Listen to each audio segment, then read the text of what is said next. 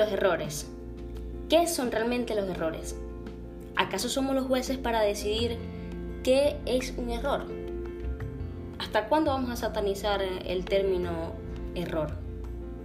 ¿O es que existe alguien exitoso que no haya cometido algún error?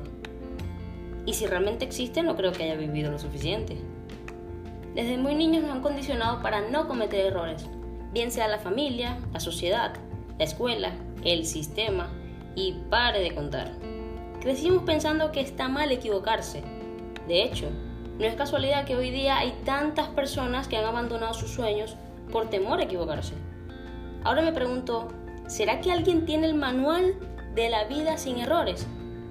Y si de verdad ya alguien lo creó, estoy segura que este ya cometió un gran error, pensando que realmente todo debe ser perfecto en la vida. Porque si lo estudiamos un poco más a profundidad, nos daremos cuenta que en los errores está el verdadero aprendizaje. De los errores se aprenden, dicen por ahí. Entonces, vuelvo a preguntar, ¿hasta cuándo vamos a satanizar el término error? Si realmente ellos son nuestros mejores tutores. De un error parte una gran lección. Para mí, un error es una segunda oportunidad. Un error marca un antes y un después.